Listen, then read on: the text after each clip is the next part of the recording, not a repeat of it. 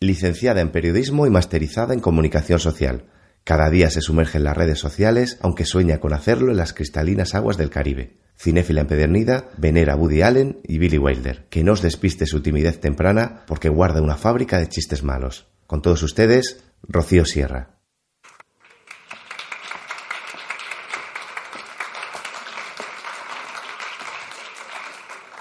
Buenos días. Damos comienzo a la segunda jornada del sexto Festival de Cine y Televisión Cine Joven. Miguel Ángel Anamino trabaja en el mundo de la animación desde el año 1989. Ha intervenido como supervisor de personajes en la aventura de Tadeo Jones, Cuerdas o Atrapa la Bandera. Un aplauso para Miguel Ángel Anamino.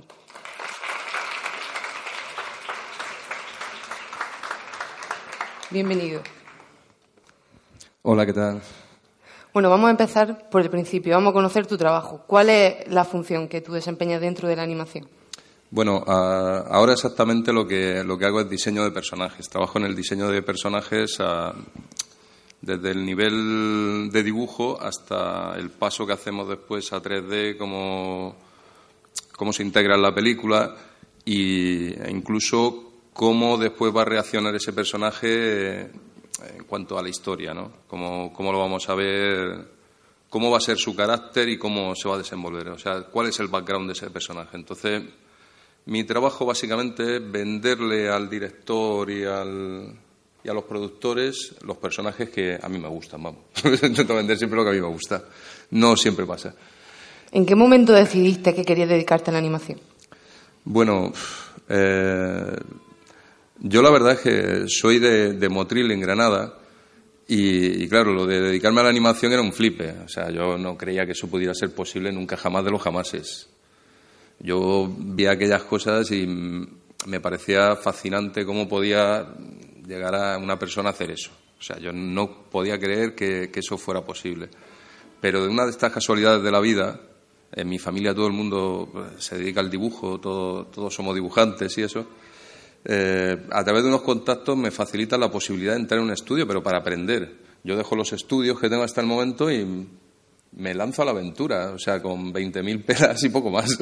me voy a Madrid y empiezo a trabajar, pero vamos, eh, aprendiendo en lo más bajo que hay en la animación. Entonces tu trayectoria empezó trabajando, o sea, no tenías estudios previos de... No había escuelas, no existían. Yo la primera escuela que hubo de animación eh, me llamaron para ser profesor. O sea, no, Sí, verdad, no, no, había... O sea, la gente podía estar estudiando Bellas Artes y, les llamaban. Oye, mira, poníamos anuncios, ponían anuncios en, en, la facultad y los llamaban de manera que eh, lo más fácil era dejar los estudios y empezar a ganar un poco de dinero, hmm. haciendo lo que te gusta. O sea, diferente a lo que es ahora. Ahora hay un montón de escuelas y la verdad es que se puede llegar a, a tener un, una, digamos, un, un desarrollo profesional anterior a, entrar en, el mundo laboral, o sea, que hayas trabajado en cortos, hayas trabajado en cosas y hayas visto un poco de, qué va la cosa. Entonces era casi imposible. Unos años después sí empezaba a haber escuelas, pero eran en el extranjero y a precios, imagínate, prohibitivos. Irte a Estados Unidos a estudiar no era posible para, la mayor parte de, la gente. Una vez llegado a Madrid, ¿Cómo, cómo empieza? Pues nada, una vez que llego a Madrid, eh, entro, lo que había aquí no había producciones propias, había muy poquitas, porque hubo algunos, algunas producciones anteriores, pero en ese momento, que no era en el 89, un poquito antes, en el 85, 86, por ahí. La verdad es que tampoco me acuerdo muy bien, porque ya con la edad voy perdiendo la memoria y muchas más cosas. Pero eh, lo que habían eran estudios que subcontrataban el trabajo a estudios extranjeros, ¿no?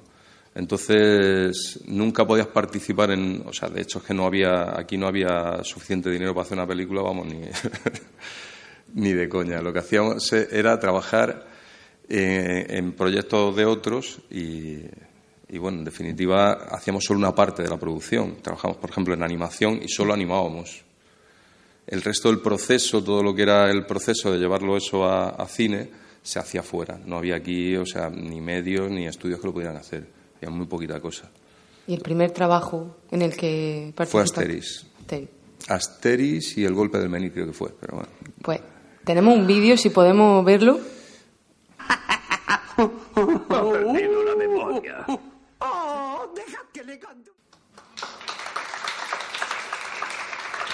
¿Aproximadamente cuántos años hace del estreno de esta película? Mucho. Hay que decirlo. pues no sé, eso es eh, casi justo cuando, cuando llega a Madrid, al poco de llegar. Hice algunas cositas antes, pero muy poquitas. Y lo siguiente que, que hago es la participación en esta película. Aquí lo que hacíamos era, se llamaba asistente de animador, que es la persona, o sea, eh, realmente estás aprendiendo a animar ayudando a un animador, ¿no? Y aquí lo que hacíamos pues era solo, o sea, en papel, la parte de papel, y el resto se hacía en Gomón, en, París. Entonces, al final de la película sí me tocó, me tocó viajar para ver todo lo que era el estudio. Nada que ver, o sea, imagínate, era como ir a otro mundo. Era una antigua cuchillería preciosa y el equipo era brutal. O sea, no sé si había 300 personas o 400 personas en el estudio Piensa que, en esta época el dibujo animado se hacía, o sea, una vez que se hacía la parte de papel, se pasaba un acetato donde se pintaba a mano y se filmaba con una cámara de 35 milímetros que estaba montada en vertical. O sea, con unas... ¿Cuánto tiempo se, tarda, eh, se tardaba hacer una película en, pues, ese año? Realmente mucho más que ahora. Aunque ahora son, llevan su tiempo también, pero de producción se ha cortado mucho el tiempo. En este tipo de películas es que era pues es que no, te sabría ni siquiera decir lo que, lo que se tardaba porque el proceso era eterno. Imagínate, fotograma a fotograma, pintando acetatos, se pintaban por detrás, uno tras otro, uno tras otro. Había que secarlo porque eso se pintaba con pintura acrílica. Se secaban y después se montaban junto con los fondos que se pintaban, pues eran como pequeños cuadros, por decirlo de alguna manera, se pintaban y se iban montando, se planchaban un fotograma el siguiente, así, uno a uno. Eso se refleja en la película, en esa, esa técnica. La diferencia, obviamente, con la actualidad es abismal. Pero ¿tiene como más vida al, haberse animado en, algo físico, ese tipo de película?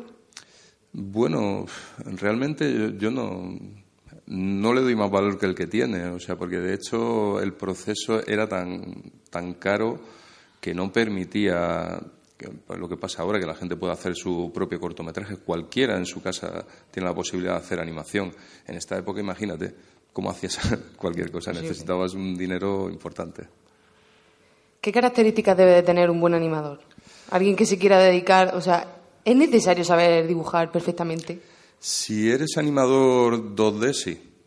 Necesitas saber dibujar muy, muy bien. Tienes que ser un dibujante. Eh, muy bueno, pero aparte tienes que tener una idea de cine eh, bastante profunda en lo que hay composición, tipo de, de, ángulos de cámara que, se van a usar, cómo vas componiendo, eh, digamos, los personajes a lo largo de la escena para que nunca estén demasiado mal, aunque se muevan.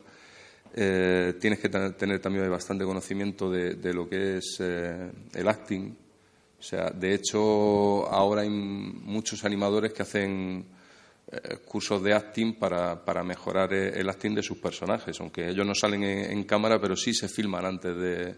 Ellos hacen pequeños vídeos para ver un poco por dónde van a llevarla, sobre todo lo que es el, eh, el acting corporal, que es lo más complicado en animación. Es básicamente eso. O sea, bastante profundo. sí, los conocimientos son muchos. El proceso creativo de director, guionista y animador, o sea, ¿se hace conjuntamente o sentáis todos y habláis o presentan un guion? Eh, en principio se presenta un guion y a partir de ahí empezamos a trabajar en ello. Se hace de manera colaborativa. Eh, se hace un primer pase eh, en storyboard donde vemos ya la película en 2D muy sencillita, como calculo que aproximadamente una imagen por, por cada segundo o dos, y vemos toda la película así.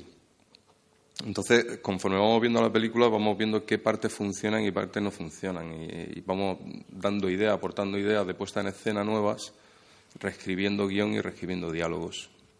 Es bastante vivo el proceso, aunque parezca, o sea, aunque después es mucho más pesado en el sentido de que trabajan muchas personas en una producción, pero en, en esta primera fase es muy vivo, porque llegar a cerrar un guion para una cosa tan costosa, o sea, no, puedes aligerarte y hacer cualquier tontería. Sí, que no puede ser del día a la mañana. Claro. ¿Cuántas personas trabajan en una película de animación? Porque para desarrollar los personajes habrá que dedicarle muchísimo tiempo. Aparte, cada uno está especificado en, especializado en cada, Sí, en cada sección. Exactamente. Pues mira, aproximadamente unas. eh, empezamos. eh, Atrapa la bandera, por ejemplo, lo empezamos unas 30, 35 personas.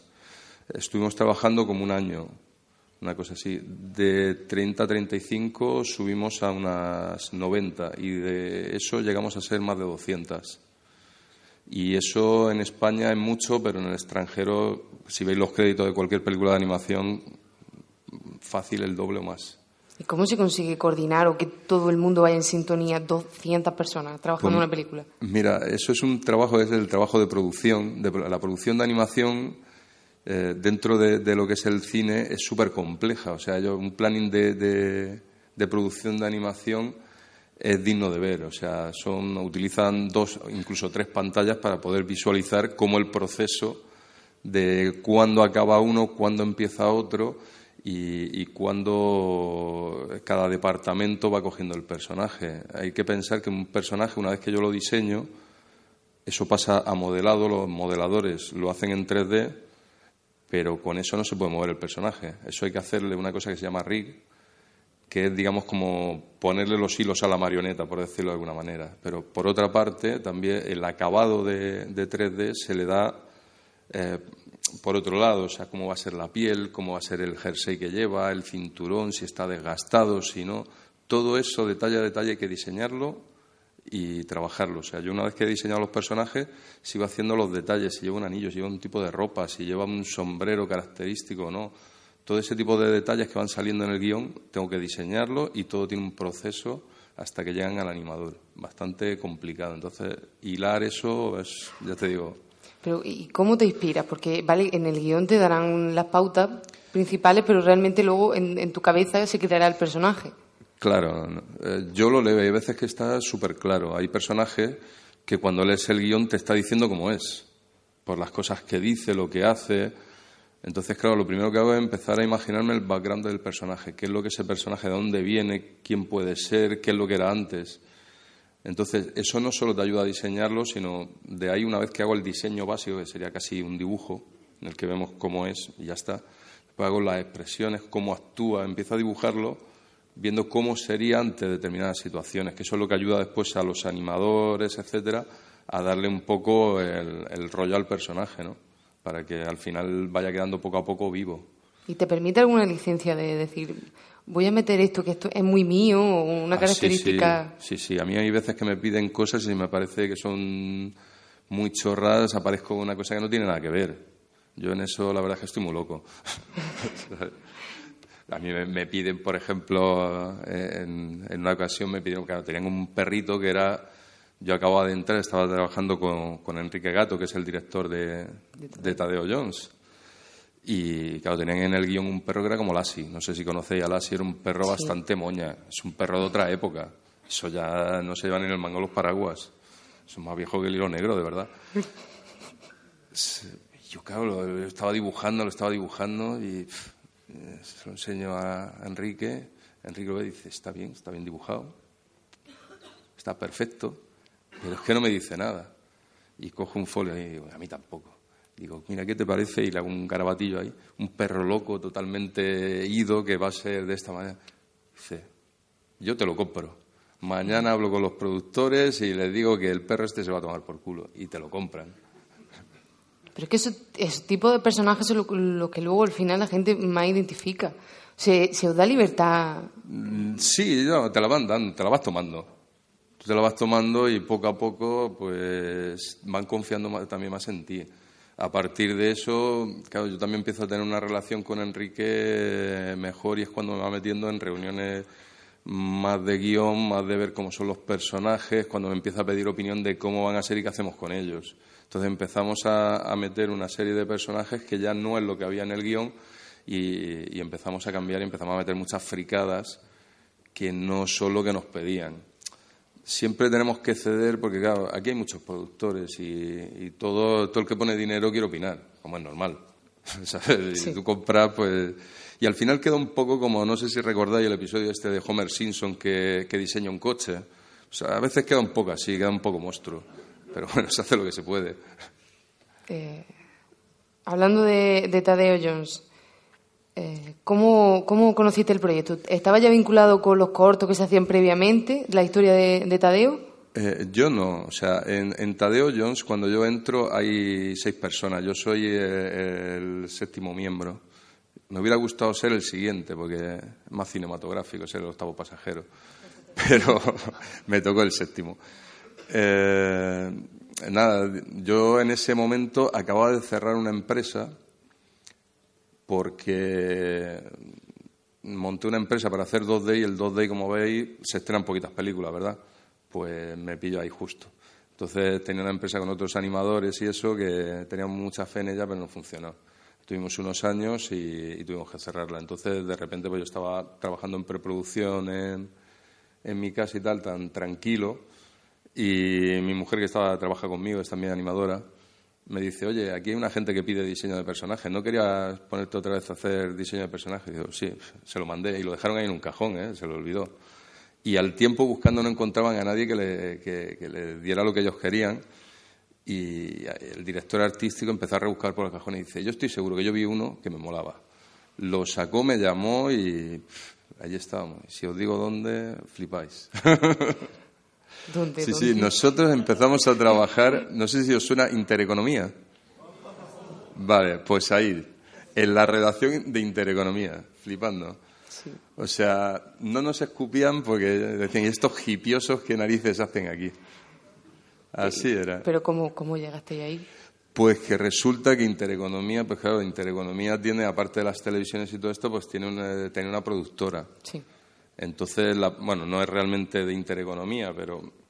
Entonces, para arrancar la película, hasta que empieza la financiación y eso, pues ellos dijeron, pues mira, nosotros tenemos unas instalaciones aquí muy monas, las vais utilizando y ya está. Y claro, tú imagínate el percal cada vez que tenemos que entrar ahí. Aquello era interesante. ¿Alguna historia que nos pueda contar que pasara?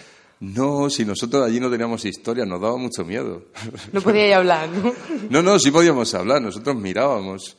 Recuerdo una historia, pues sí, ¿eh? mira, una vez que nos dimos cuenta que en el Belén no tenía rey negro. Será verdad. Nos dijeron que lo tenían pedido. No sé. No, yo, yo creo que eso no lo hacían apuesta. No, no. Es- Estaría, estaría llegando. Sí, sí. Venía de. Belén, de, se retrasado. Sí. Lo paró la Guardia Civil. Apar- aparte de ese reto de intereconomía, ¿cuál fue el mayor reto que planteó Tadeo? Pues ahí el reto, fíjate, porque ahí ya no me afecta a mí tanto. A mí, digamos, el reto fue pequeño porque era la adaptación. Venía de cortometrajes y Tadeo es un personaje que, que guapo no es.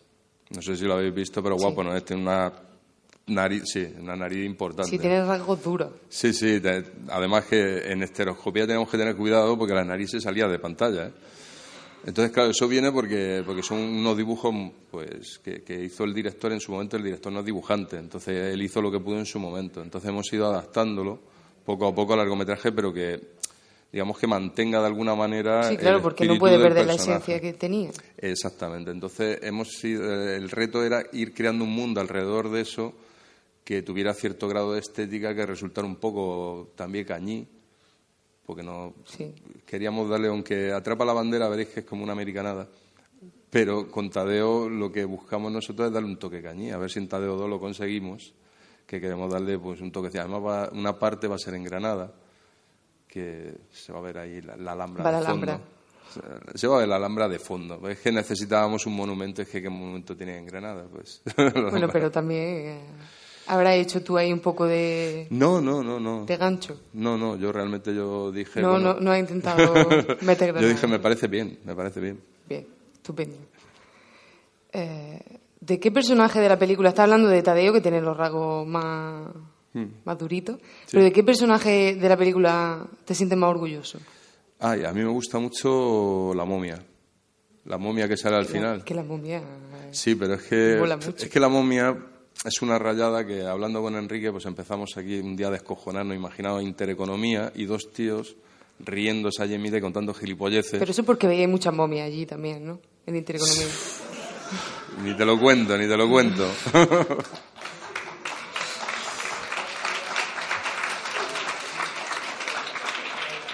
Ahí has estado. no, ni te lo cuento. Aquello, aquello era de pánico, de verdadero pánico. Pues tú imagínate dos tíos haciendo el payaso y diciendo, y aquí estos se están gastando el dinero los hipiosos estos para que se rían. yo creo que no nos echaron porque yo qué sé. Bueno, nosotros estamos hablando de Tadeo y creemos que todo lo habéis visto, pero tenemos unas imágenes para recordarla, para refrescar la memoria, si podemos verla.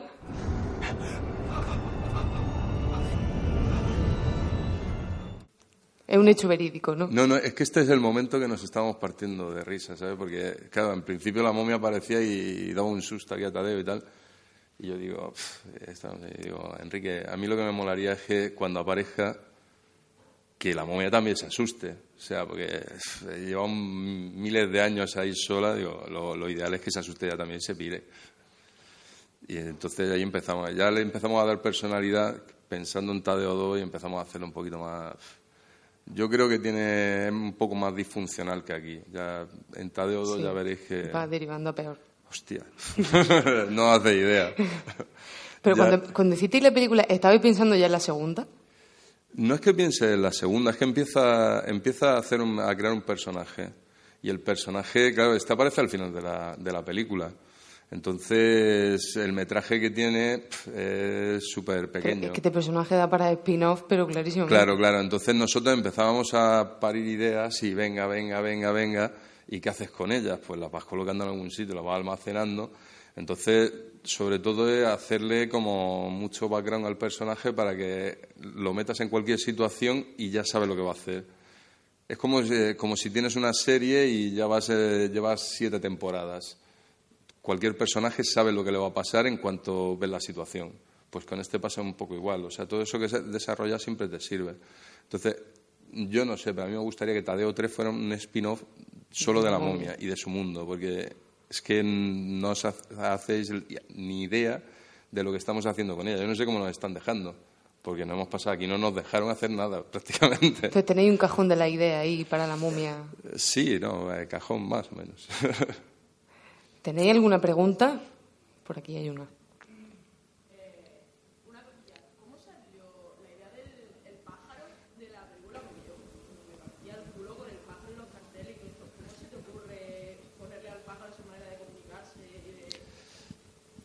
Pues, eh, ¿cómo se nos ocurrió? Pues la verdad es que no era, era, un poco, mm, era un poco el conjunto de, de, cómo iban, iban a funcionar todos los personajes. Entonces, cuando inventamos al perro, que era un perro totalmente disfuncional, que tú le llamas y se queda en el sitio, y cuando te vas, a lo mejor se va detrás de un malo o hace las cosas a su bola, dijimos, pues claro, esto para que tenga un contrapunto vamos a hacer este loro que sea como muy marcial. Y además, si los loros normalmente hablan, pues este no va a hablar, este va a ser mudo. Bueno, eso que normalmente hablan, digamos que la característica que tiene un, un loro es que se le puede enseñar a decir algo, pues este es eh, buscarle un poco de disfuncionalidad a los personajes para que tengan gracia, como punto de partida, vamos. Sí, el que quiera. A ver, nuestra zafata. Buenas. Eh, yo quería saber algo que siempre me ha llamado la atención desde pequeño, desde que había dibujito animado ¿por qué siempre los personajes llevan la misma ropa? Es decir, mm, no lo, no lo pregunto de cachondeo, es decir, es... no te rías, Miguel, no. te rías. A ver, pues eso no es una pregunta cómica, ¿no? Pero tiene su trasfondo, es decir, ¿es para que los niños, por ejemplo, que son los que suelen consumir la animación de un modo más primario, mm, tengan siempre la misma referencia porque tienen a lo mejor un poco menos de capacidad a la hora de razonar? Hombre, eso de que tienen menos capacidad, no. Bueno, me refiero a la hora de identificarlo. Sí, no. tú piensas cuando, cuando tú tienes un cómic de Mortadelo y Filemón, ¿cómo van vestidos Mortadelo y Filemón? Siempre igual. Es una cuestión gráfica y, estética. Haces un personaje y en sí el personaje, o sea, Batman cambia de traje de una película para otra, pero ante la película va o de traje o de Batman. Básicamente es eso. Entonces, casi yo creo que es un lenguaje gráfico más que otra cosa, pero yo no sé qué decirte. Ahora en 3D es por una razón. Cada vez que lo cambias de ropa tienes que hacer un personaje nuevo. Y vale mucha pasta. o sea que, es como el uniforme en los colegios, los madres, que siempre quieren que llevemos uniforme para no tener que vestirnos. Pues algo parecido. Sí, después cuando, cuando lo retiran, lo llevan, no sé si conocéis allí en Madrid, lo llevan al retiro, se disfrazan unos señores y ahí tienen el retiro los trajes. Gracias. Nada. Por aquí había otra pregunta. Sí.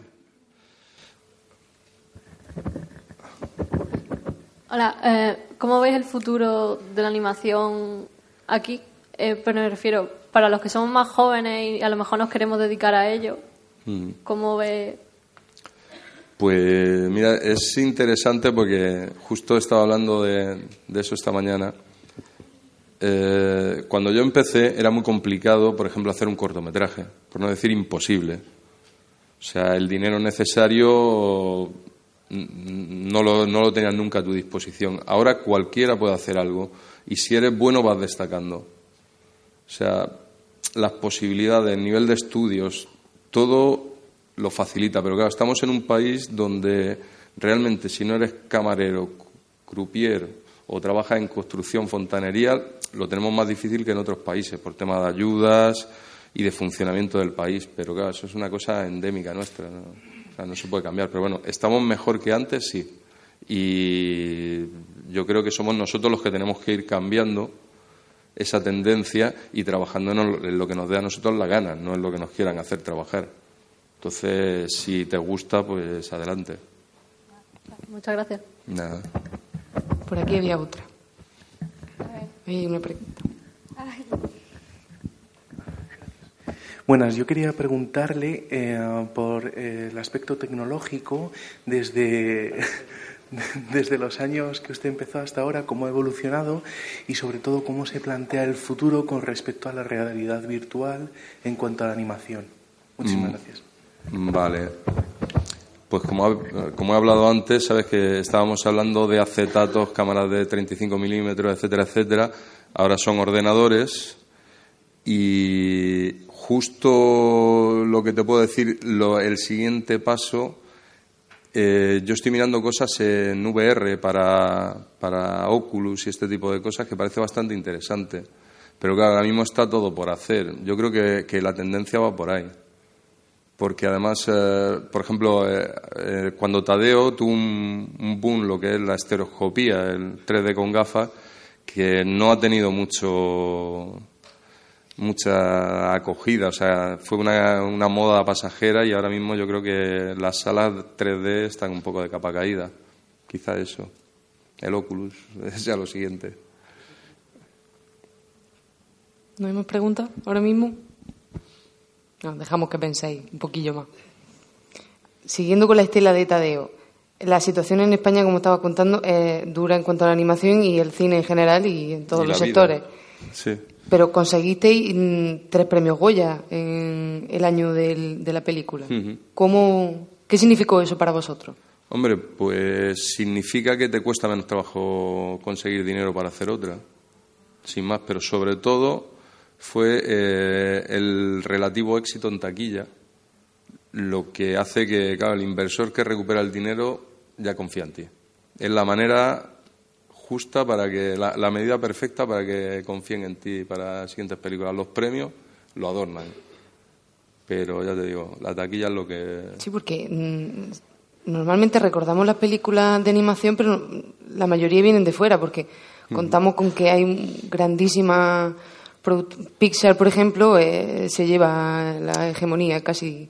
Pero Normal. en España el éxito de Tadeo fue impresionante. Sí, pe- pero es una cuestión más local y además eh, está muy influenciado por la campaña de- que le hizo Telecinco, que fue a- de acoso y derribo, que por otra parte a nosotros nos vino de puta madre. O sea, ¿qué quieres que te diga?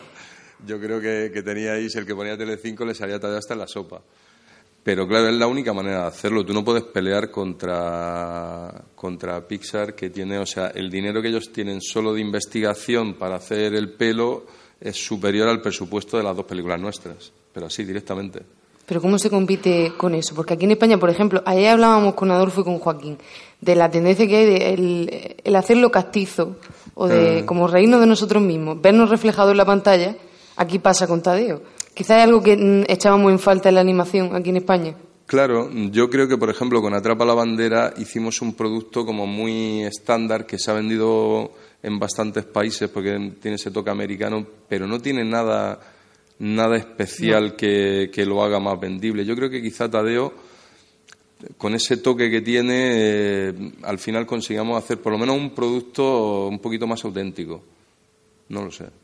Quizá por ahí eh, vayan la- los tiros, porque claro, económicamente ni técnicamente podemos competir, pero no porque no haya profesionales, ojo.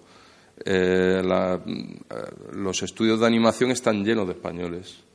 Yo durante mucho tiempo estuve trabajando fuera, porque era en el único sitio donde se podía ganar dinero, por decirlo, por decirlo de alguna manera, donde se podía ganar dinero bien. Preguntarte las diferencias entre España y, y trabajar fuera de España.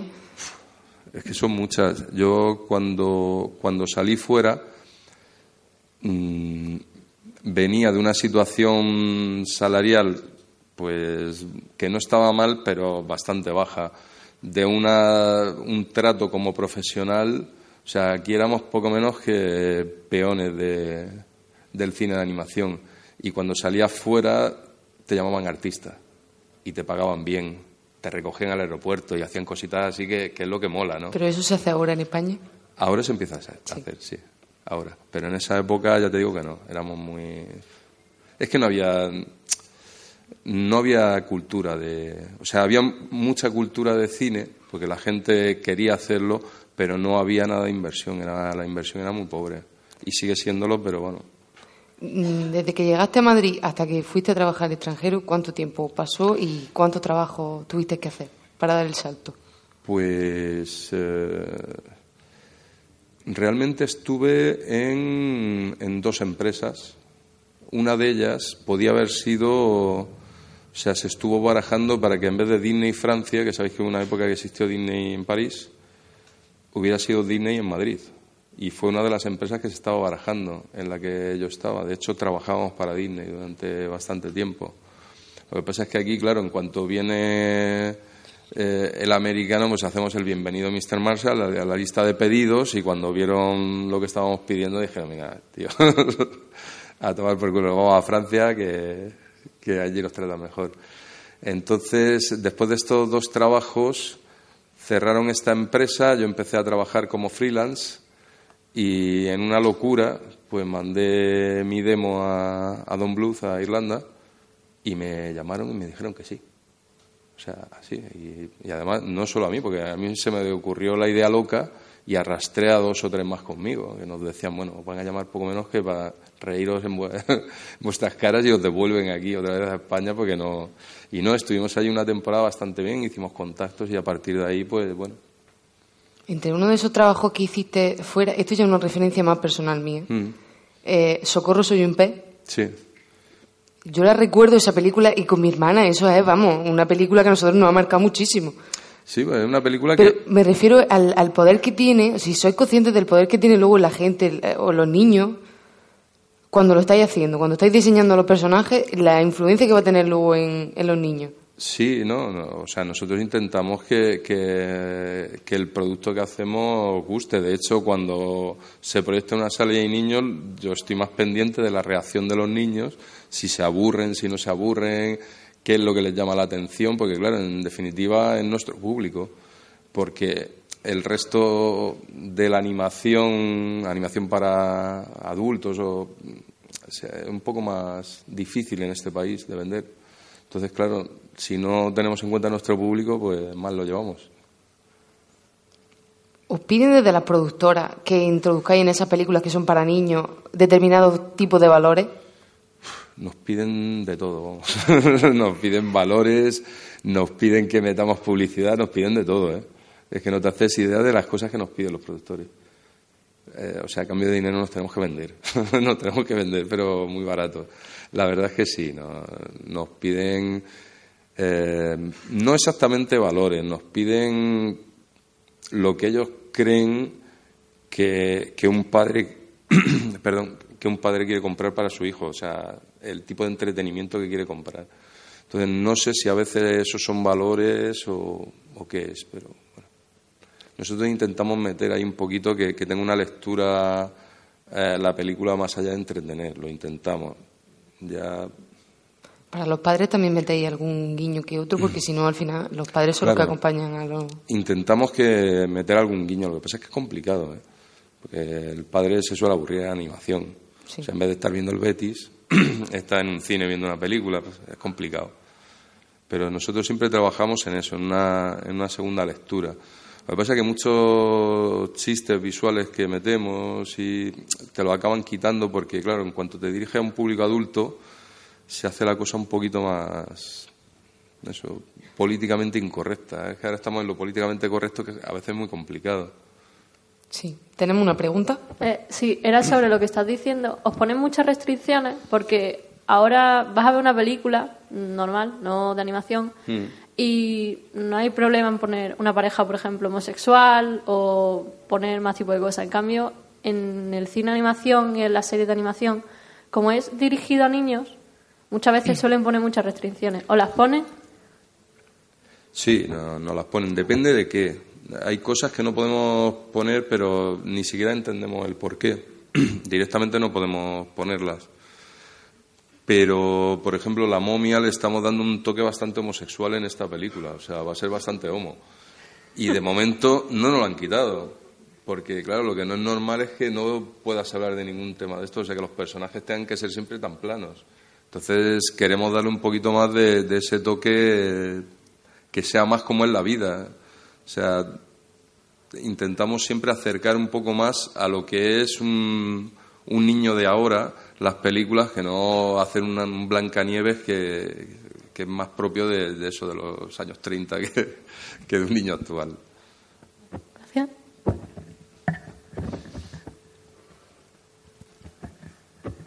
Allí Marta, al fondo.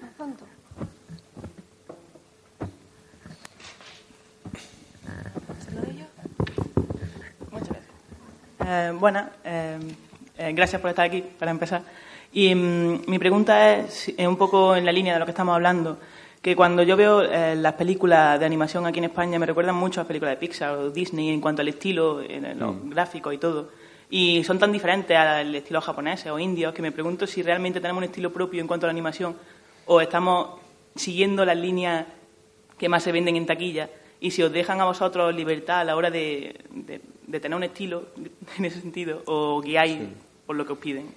Bueno, ahí hay varias cosas. O sea, el, el estilo que, que nosotros ponemos muchas veces, porque piensa que, como te decía, en muchas ocasiones trabajamos para afuera. Con lo cual, nuestro bagaje profesional viene de trabajar en empresas americanas. Entonces, lo que hacemos se parece muchísimo. Pero lo que hacemos nosotros es lo que hacen los franceses y lo que hacen los alemanes.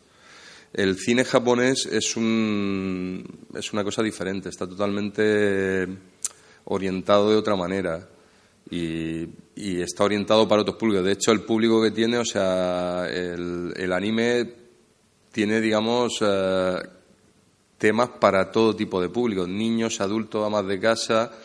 Aquí el cine tiene una serie de estándares que en cuanto te sales un poco, que sí a veces lo intentamos, eh, les da un poco de miedo de que no vaya a funcionar. Y de hecho, algunos intentos que hemos hecho mm, no han funcionado demasiado bien por querer darle un toque bastante diferente. Estuvimos trabajando en un par de películas, no sé si os suena Tim Burton, ¿verdad? Os sonará. Pues Tim Burton en Pesadilla antes de Navidad tenía un tenía un director artístico que se llama Dean Taylor, es australiano. Entonces hizo dos películas que son dos rarezas en las cuales yo participé y tenían pues un estilo muy muy diferente y la verdad es que no recuperaron dinero y fueron un fracaso porque la gente lo que espera muchas veces es ver un poco estéticamente lo que conoce. Entonces es lo que podemos hacer. Hola, aquí. Eh, tenía una pregunta sobre lo que ha dicho antes de Telecinco.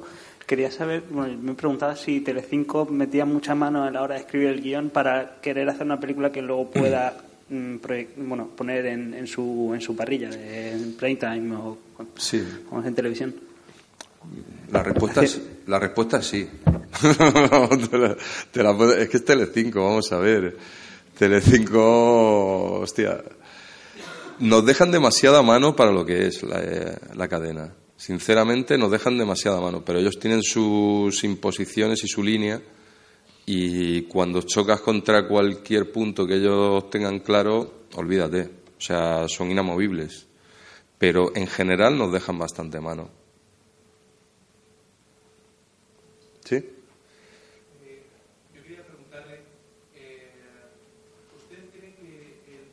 Un momentito que te lleva ya el micro. ¿Usted cree que el, o sea, el consumidor marca el producto que quiere ver o es la industria quien marca a los consumidores y les da lo que quieren?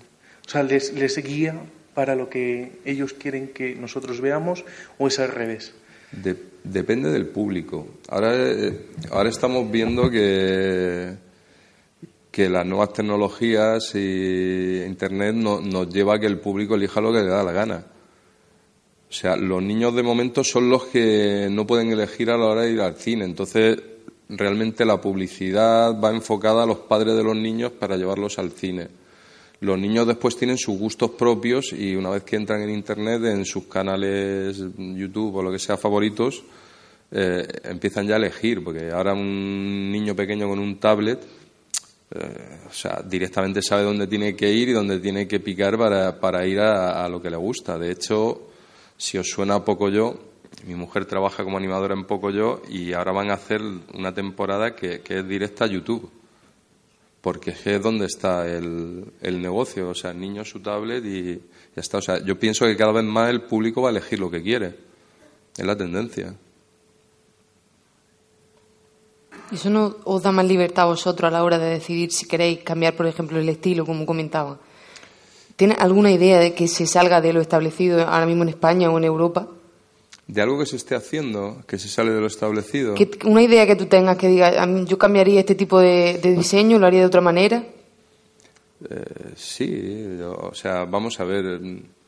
No, pa- no para irme muy fuera de, de lo que es estéticamente lo que estamos viendo. Yo casi cambiaría más eh, el enfoque a nivel de guion e intentaría algo que, funcionara más con gente un poquito más adulta. Estoy un poco, ya te va cansando un poco trabajar siempre para niños si quieres subir un poco el nivel y empezar a meter un poco ya más eh, eh, en mano lo, en lo que son personajes que puedan ser un poquito más para adultos, por decirlo de alguna manera. Entonces, adaptar la estética a lo que quieres contar, que yo creo que es lo que condiciona. Si estamos contando películas en un tono tan de niños, pues al final se te va un poco siempre a hacer lo mismo. Yo creo que está en la temática y en que el público empiece realmente a, ver animación eh, pues cuando ya es adulto, que, es que parece que se va dejando de ver. Por ejemplo, eh, el cómic en España es minoritario, mientras que en Francia el cómic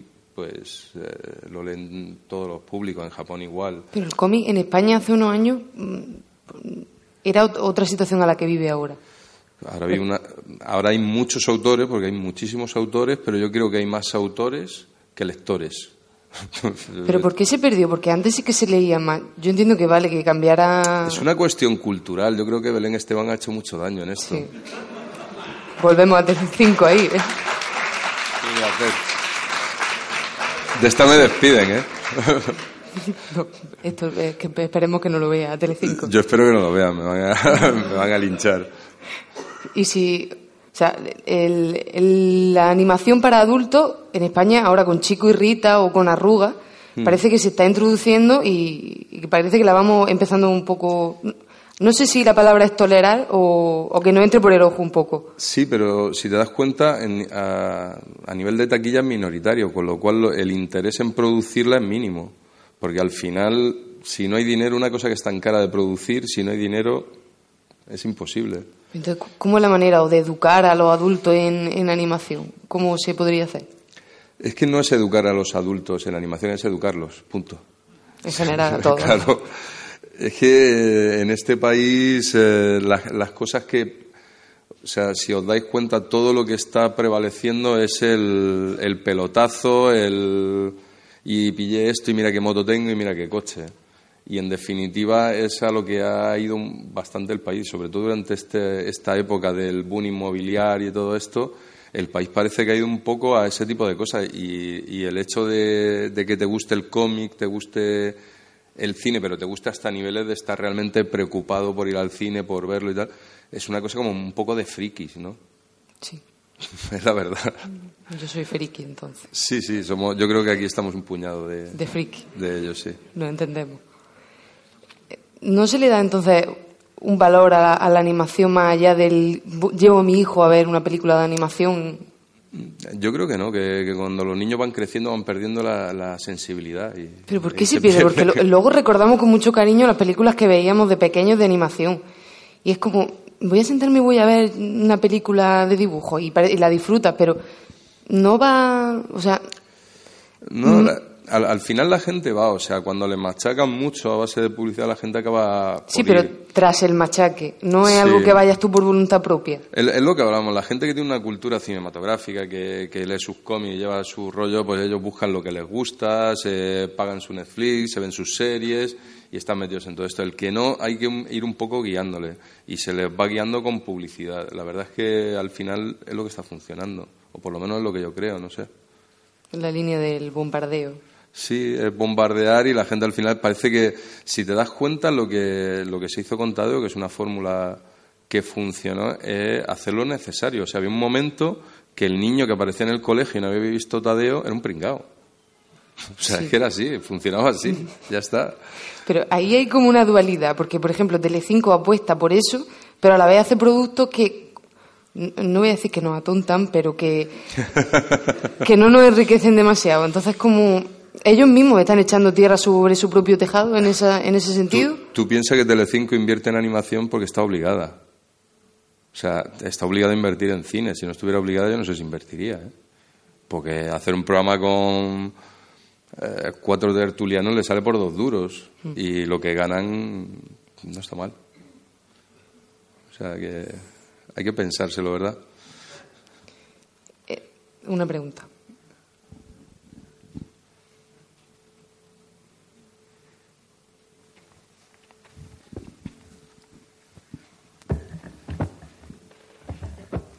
Eh, una cosita.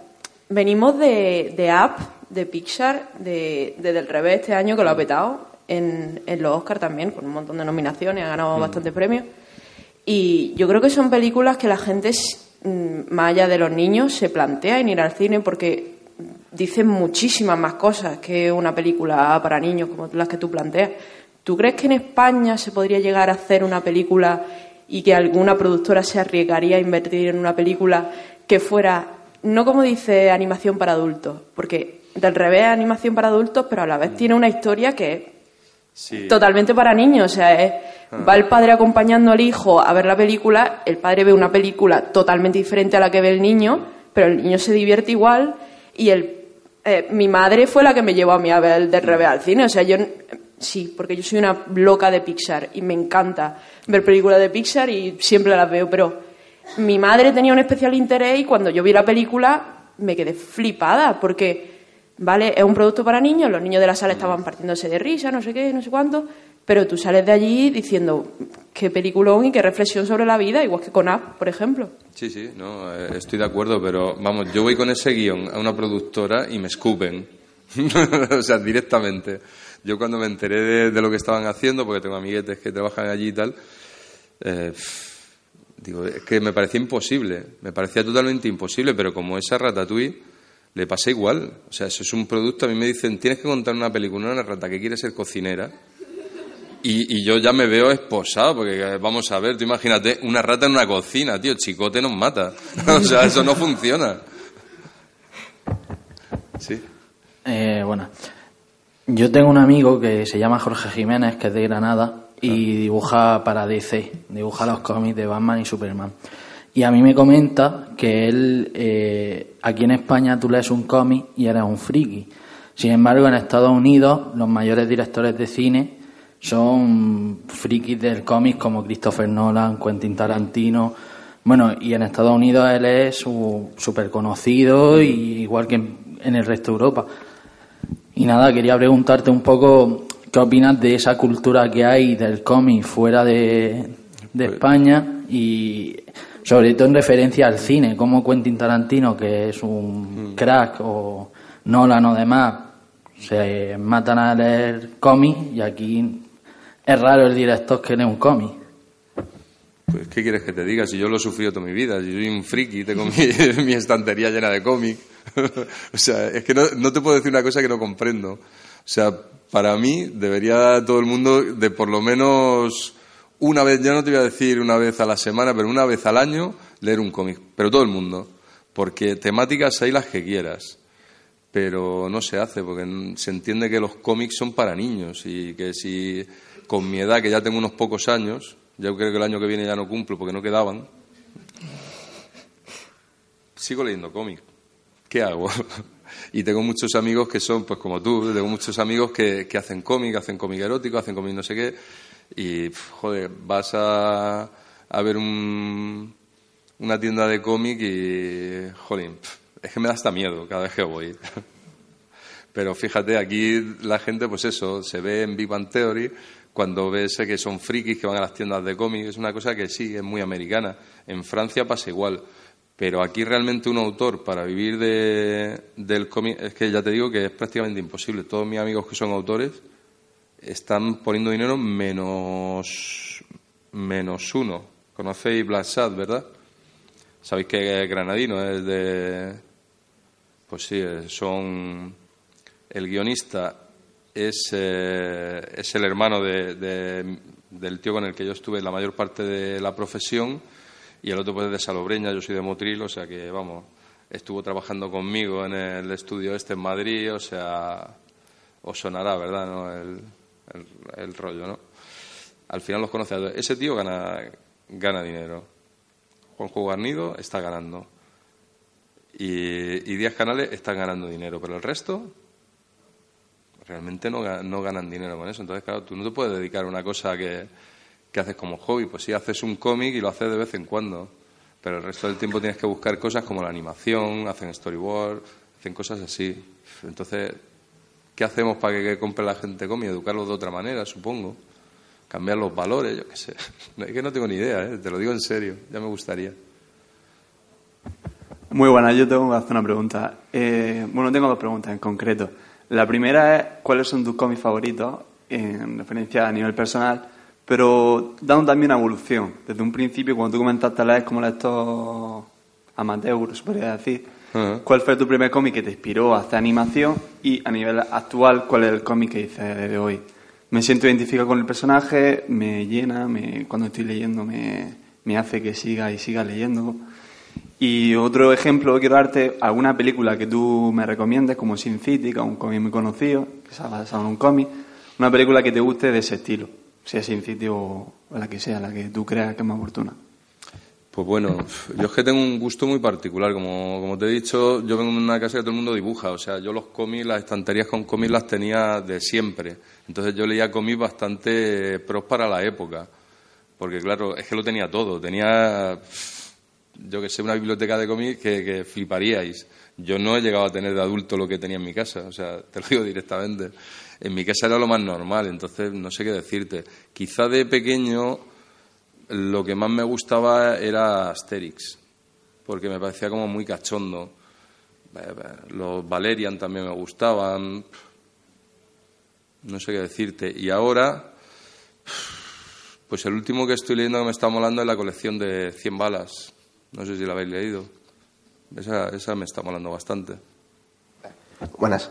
Eh, un poco lo que estábamos diciendo antes de App y todo el rollo, si, si eso funciona, si esas películas funcionan y la gente va a verla y, y son boom en taquilla, ¿por qué?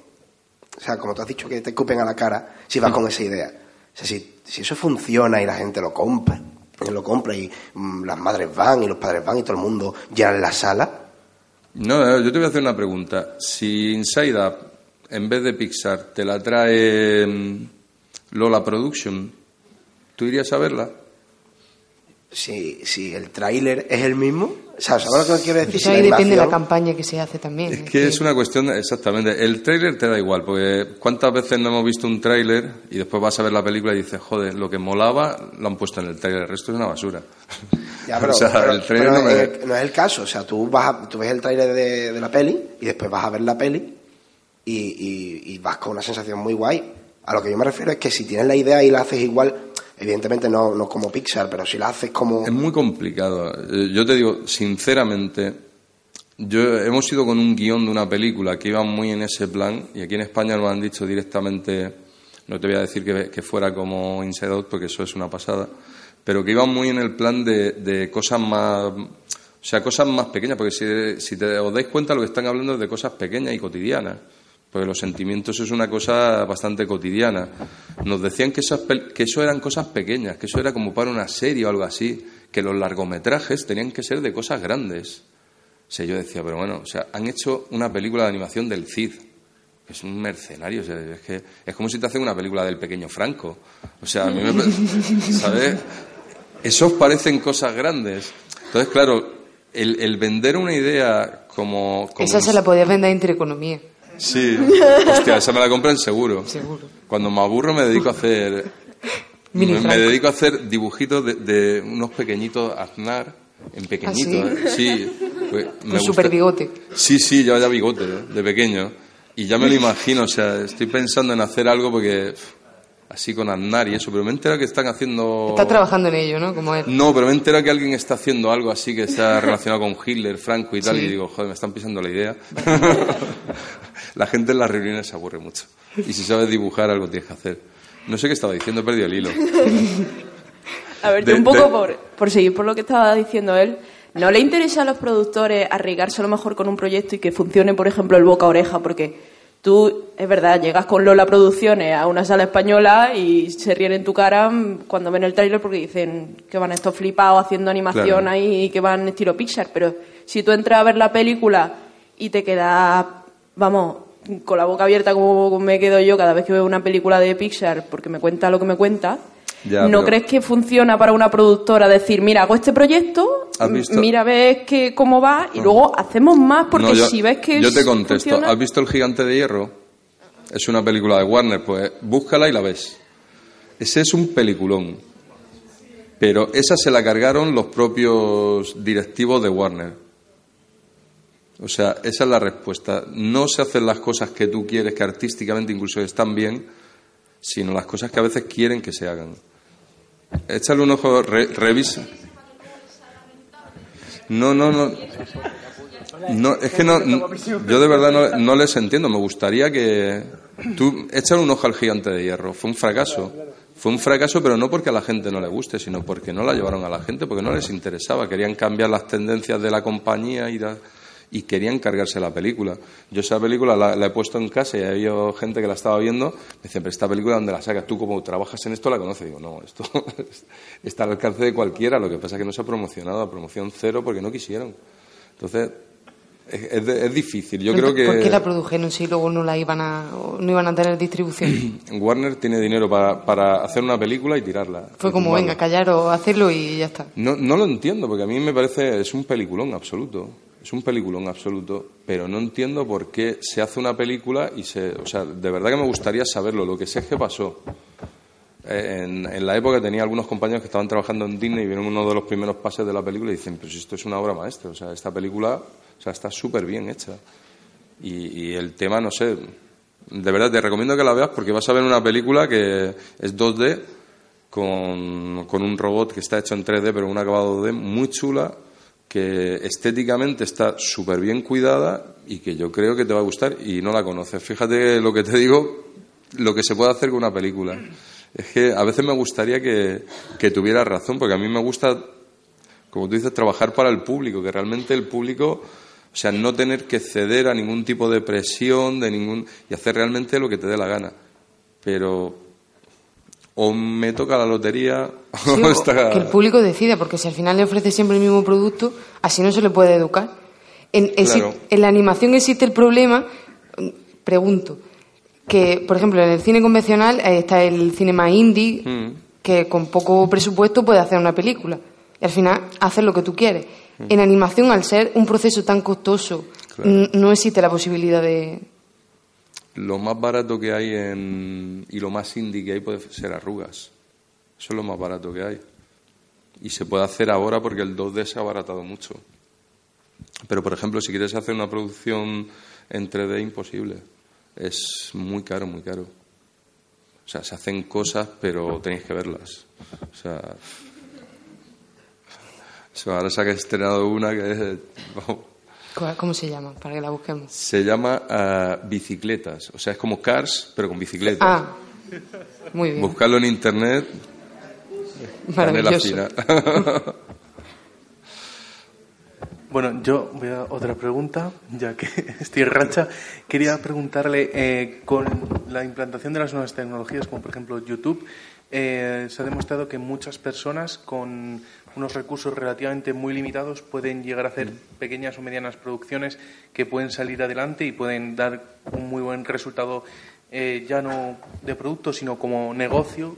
Entonces, en la animación no se puede, no se han planteado nadie en algún momento llegar a decir, Sí, pues, sí, porque sí. no vamos a vamos a hacer lo que nosotros queremos fuera de las grandes mayors, eh, que no nos digan lo que tenemos que hacer y así damos el zambombazo, que normalmente cuando sale algo que no es lo establecido suele salir y reventar y, y puede darte un buen negocio para seguir haciendo más proyectos. no, no, yo, yo estoy seguro que por ahí, o sea, ya si me preguntas sobre mis proyectos personales, una de las de los proyectos que tengo es preparar algo, como tú dices, como me dé la gana. O sea, hacer realmente lo que quiero, pero ni siquiera por petarlo. Es por tener la posibilidad de hacer lo que me da la gana.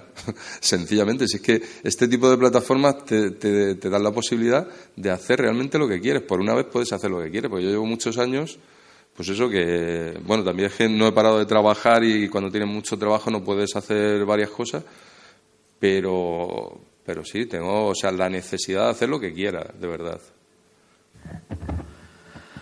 ¿Crees que Tadeo Jones habría tenido el mismo éxito si no llega a estar TV5 detrás? No. Vale. No, directamente la respuesta es no. Y otra pregunta, ¿cómo se fusionaron para hacer esa película Intereconomía y Telecinco? Sí, son, son totalmente distintos los criterios que tienen. Bueno, Bueno. Yo, yo no sé qué decirte.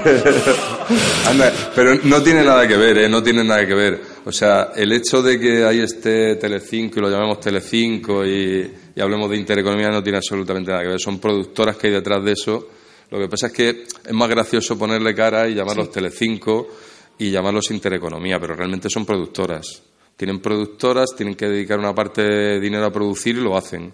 Entonces, esto es una cosa graciosa porque para empezar la producción, como había que formar un estudio y eso, pues nos prestaron unas instalaciones durante un tiempo, pero realmente, aparte de la anécdota que resulta graciosa, no tenía nada que ver con una productora de cine, es una productora de cine. Y está aparte de las ideologías que pueda tener la cadena, lo que sea.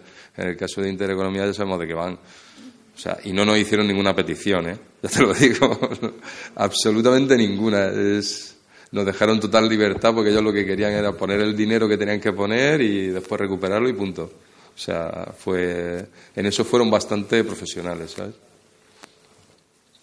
Eh, buenas. Eh, yo, bueno, quería. Lo primero decir que también estoy muy de acuerdo contigo en el tema de, de- de la educación, porque yo creo que.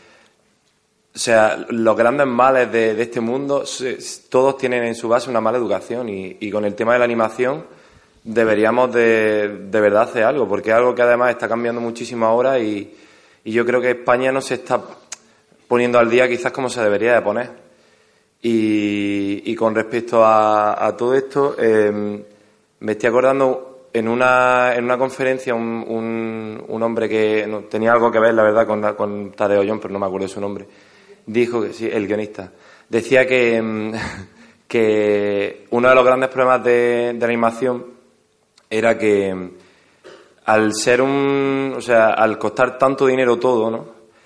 Tenías que el guion, la fase de la preproducción, hacer guion era algo como muy cerrado. Tenía que, que tenías que trabajar sobre una cosa definitiva, ¿no? Entonces tú no podías cambiarlo en, a lo mejor no sé, estabas ya animando lo que fuera y ya no puedes cambiar nada, ¿no? Eh, No, no, Entonces mm, me, me resulta, no sé, no, no- no- pienso en la, en la embolia que os tiene que dar cuando estáis haciendo la película y, y no sé, a lo mejor eh, os están exigiendo a los productores que metáis algo, pero a la vez vosotros también, mm, como cuesta tanto dinero, no, no podéis em, decir no, ¿sabes lo que te digo? Entonces, ¿crees que por eso quizá tengáis menos poder de decisión que en otro tipo de, de industria? Sí, bueno, a ver. Eh, eh, empiezo por la última porque es más fácil, no sé si me he olvidado ya de la primera que me has dicho. Eh, sí, la verdad es que aquí no es como el cine de imagen real. En el cine de imagen real tú estás en una escena y, y el actor sugiere un cambio y puede improvisar un poco y, y se puede replantear la escena. Aquí replantear una escena lo flipas, ¿eh? O sea, replantear una escena eh, requiere coger el proceso, echarlo para atrás. Estamos hablando de cámara, no sé si sabes cuál es el proceso de la animación, pero, pero es bastante largo y costoso. Hay que modelar, se modela para la vista de cámara, o sea, son cosas, o sea, no modelamos todo el mundo que existe alrededor de, de lo que tú estás viendo. Se modela básicamente lo que es como los escenarios de cine, aquellos que veíamos que tenían los, los tablones sujetando las fachadas de las casas detrás, pues casi así. Porque, claro, tú imagínate que tenemos que construirlo todo. Hay cosas que sí se construyen. Si los tiros van a ser muchos, pues lo construimos todo. Pero no está todo preparado para que realmente tú filmes desde cualquier punto de vista. Y después, claro, tienes que toda, todo lo que es técnicamente, cómo se cargan los personajes en una escena, todo eso tiene una serie de protocolos que de verdad es que son un coñazo. O sea, cada vez que hacemos un cambio, por eso la película se hace primero en storyboard, siempre sea, en imagen real no es necesario. A veces se, obvia, muchas veces se obvia. Después hacemos otra fase que se llama layout, que es lo mismo, pero a tamaño, con el escenario, con todo, pero, pero con los personajes fijos o con unos movimientos muy básicos, y se ve la película si funciona. Y ahí se vuelve a hacer cambios, etcétera. Pero ya cuando lo tienes animado y todo, es que no sabes, es que es un, los procesos son largos, es que eso se anima. Después de animar hay que quitarle todo, todo, digamos, los hilos que se le hacen a las marionetas, hay que desmontarlo y sacar solo las posiciones, la lectura de las posiciones. Eso hay que mandarlo a render, hay que hacer el pelo, el pelo por otro. Es una cosa, o sea, ver cómo se hace una producción de animación cuando lo estás viendo, o sea, es que empiezas a ver el proceso y dices, bueno, pues esto es infinito, esta gente está loca. Entonces, claro, sí, un cambio, o sea, aquí no improvisamos, te lo digo, seguro. Y en cuanto a lo que has dicho antes de la educación, pues efectivamente, hay que, hay que educar, no es que hay que educar, o sea, yo no sé cómo, cómo se come, pero desde luego en un mundo donde la gente, o sea, de hecho, en, el mundo de la cultura yo creo que la solidaridad y otros valores se ven como se muestran de una manera. Cuanto más abierto estás tú a las cosas, más receptivo eres, cuando más viajas, cuanto más te mueves, pero viajar no no como cuando viajamos y nos vamos al extranjero y vamos cantando España, no sé qué. o sea, cuando realmente vamos y, vivimos y, formamos parte de, esto, pues claro, aprendes a, conocer las diferentes situaciones y qué es lo que pasa cuando tú viajas para trabajar y, en fin, em, empiezas a entender por qué la gente viene aquí a trabajar, por qué nos movemos nosotros y todo ese tipo de cosas. O sea, la cultura yo creo que consiste un poco en eso. Hablas de lo de repetir escenas, todo lo que cuesta el proceso. Eh, hablábamos ayer también de, que un director eh, a lo mejor deja al actor solo cuando se bloquea, que hace una toma y otra mm. toma y otra toma. ¿Un director de animación tiene que ser más permisivo en ese sentido, en plan de, no me gusta esta escena, pero o tiene algo que no me funciona, pero hacerla otra vez de nuevo y cambiar cosas es súper costoso. Entonces, ¿Crees que se tiene que morder un poco la lengua en ese sentido cuando no le gusta algo en algunas situaciones? A veces sí, a veces no. O sea, cuando empieza la película, normalmente, o sea, suelen ser mucho más exigentes que cuando está acabando. Porque como las fechas son muy cerradas, llega un momento que ya tienen que ir apretando el culete. Entonces van siendo más permisivos, pero sí, se repiten mucho las tomas, ¿eh? No... Y no se cortan a veces en, lo que pasa es que llega donde llega. Una cosa que nosotros utilizamos, porque en animación se puede hacer un recasting de la escena, se le da a otra persona y ya está. En caso de imagen real, no, porque el actor es el que es y punto. o sea, aquí sí se puede poner medios. Me iba a preguntar lo mismo. Eh, yo tengo una duda. Yo no sé si en mi cabeza me he creado yo algo raro, pero yo me imagino un estudio de animación y yo me lo imagino tipo los de Google, esa oficina de Google con pelotas de goma y esas cosas, muchos dibujitos y juguetes. ¿Eso es real o es en mi cabeza nada más? Depende del estudio. ¿En lo que tú has trabajado si se crea ese ambiente o, eh, es todo más serio? Ahora donde... No, no, serio no es. Desde luego ya te lo digo que, que seriedad ninguna. Nosotros no tenemos... Además yo en la parte que, en la que estoy Ahora mismo nosotros trabajamos un poco, por, por como son las instalaciones, trabajamos un poco como los remeros en galeras. Porque como llegamos a ser tantos, pues lo que tenemos en muchas mesas... Estáis todos en el mismo espacio. Sí, sí, incluso el director o directores, supervisores, todos estamos juntos. Entonces el acceso es rápido, allí nadie tiene despacho ni nada por el estilo. En otras ocasiones, pues se hacen pequeños despachos y a lo mejor pues cuatro animadores compartían un despacho, una cosa así. Depende, pero sí, los muñequitos sí, los cómics sí, eh, y el cachondeo también, y las caricaturas, por supuesto. Y son bastante ácidos a veces, sí. Desfogáis ahí lo que nos dejan hacer las productoras, sí, sí, ¿no? somos, o sea, además en la parte donde yo estoy, como yo- nosotros somos la parte de los dibujantes, los de los dibujines, por la pared la tenemos forrada de chorradas. Tenemos las frases graciosas y tenemos también, pues eso, pues toda chorrada que nos, o- se nos ocurra. pues, por ejemplo, cuando estábamos en, en Intereconomía teníamos al sumo pontífice, que era un papa, que era un luchador de sumo. Entonces, la verdad es que quedaba muy gracioso. ¿Hubo alguna película o algún creador de animación que despertara tu ganas por dedicarte a este mundo? Eh, sí, eh, o sea, de hecho, eh, lo que comentaba, leyendo los cómics de Asterix, es, es donde me empezó a, a atraer.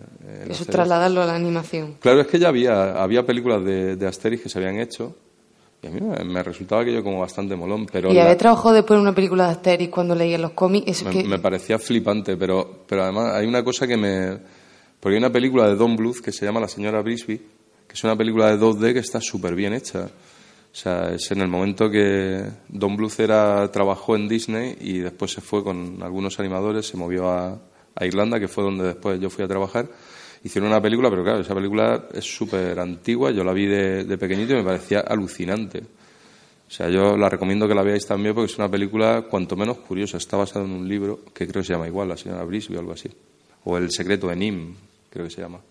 Si no te hubieses dedicado a la animación, ¿en qué te, gusta, qué te gustaría haber trabajado? Constructor en la época del pelotazo.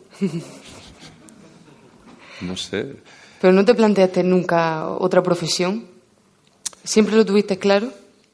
No, yo la verdad es que lo tenía poco claro, porque en mi casa yo, o sea, todos dibujaban mejor que yo. Entonces, claro, yo no iba a ser dibujante. De hecho, mi hermano mayor dibuja y pinta, o sea, es ambidiestro y dibuja y pinta con las dos manos con una facilidad que lo flipas. Y nunca se ha dedicado a esto. O sea, yo no sabía por a qué me iba a dedicar, no me, no me lo planteé. Lo que pasa es que mm, tuve, vi la oportunidad y lo hice.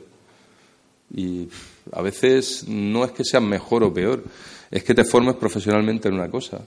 Y si te empeñas, al final yo creo que, que vas haciendo lo, lo que te va apeteciendo un poco. Si te esfuerzas, claro, es una cuestión de, de esfuerzo. ¿En qué estás trabajando ahora? Ya me has dicho que en Tadeo Jones, Dos. la segunda parte, Sí. ¿en algún proyecto más? Eh, en proyectos personales, me gustaría, estoy escribiendo ahora un par de guiones. Porque eh, lo que pasa es que todavía estoy empezando, porque como estoy acabando, mi parte de la película se está acabando ahora, que es la, la más dura, la que me requiere más, más esfuerzo. Entonces, a partir de ahora, pues tengo un par de ideas y quiero ver a ver si saco algo. ¿Y alguno de esos guiones salir de, de animación o, o siempre en animación? Me gustaría hacer algo en imagen real, que siempre me ha apetecido. Algún corte de imagen real o algo.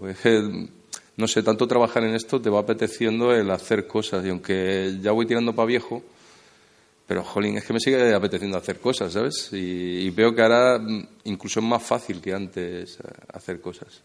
Entonces, la gente que se quiere dedicar a animación, o los jóvenes que vienen, que estudian audiovisuales o que son dibujantes, ¿qué les diría? O sea, ¿cuál es el- la trayectoria tuya, por ejemplo? Bueno, la, mía es un poco particular por la época, pero ahora que depende de lo que quieran hacer. Hay que tener en cuenta que en animación hay muchos perfiles. En una película de animación hoy en día hay perfiles que, que los flipas. O sea, hay perfiles que son directamente programadores, por ejemplo. O sea, hay gente que son matemáticos con los que trabajamos. Nos hacen las herramientas que necesitamos para trabajar. Cuál es su perfil y que si le gusta, pues, pues busque cómo, cómo ir metiéndose, que se prepare y, y que en cuanto tenga la oportunidad que lo intente, porque es que mola de trabajar en lo que te gusta, la verdad es que mola. Yo todos los días me planteo que me están pagando por hacer dibujines. O sea, es que mola, oye. Sí, sí, mola, sí. ¿Tenéis alguna pregunta? Que ya estamos terminando. No, no tienes ninguna pregunta. Pues genial. Teníamos un vídeo de Atrapa la Bandera que se nos ha quedado por ahí. Que yo también, y antes hablando de, de Inside Out y, y de Lola Producciones, yo cuando conocí esa película, yo pensaba que era una producción americana, yo no pensaba que fuera española. ¿Por qué se le dio ese tinte americano? Bueno, es que esto es, eh, esto es la idea de, de- de uno de los productores, que es una idea que tiene desde siempre, porque este señor había producido un, un documental que trataba sobre, sobre astronautas, porque el tío tiene una colección de trajes espaciales y cosas de, de la carrera al espacio. Entonces, pues tenía relación con, con astronautas de verdad. Entonces quería hacer esta película. En principio la quería haber hecho en imagen real y después se fue modificando y se fue pensando en hacerla en animación. Entonces es que el proyecto no es, digamos, del estudio como tal, sino es de, de un, de un señor que quiere hacer eso. Y nosotros, digamos, que lo que hacemos es ayudarle a hacerlo. Eh, claro, es que la carrera espacial se hizo en Estados Unidos. ¿eh? A veces queda una americanada, es verdad, pero, pero no podemos hacer la carrera espacial de Huelva. No. Que no, no Ahí funciona. Tenemos el camino del Rocío. Es lo Sí, más... El camino del rocío. Sí, se adapta. pero- Depende de lo que te fume, al igual llega a la luna. Sí. Pero... bueno, pues sí, yo creo que ya... Poco- ¿Vemos el vídeo de Atrapa la Bandera? Lo ponemos.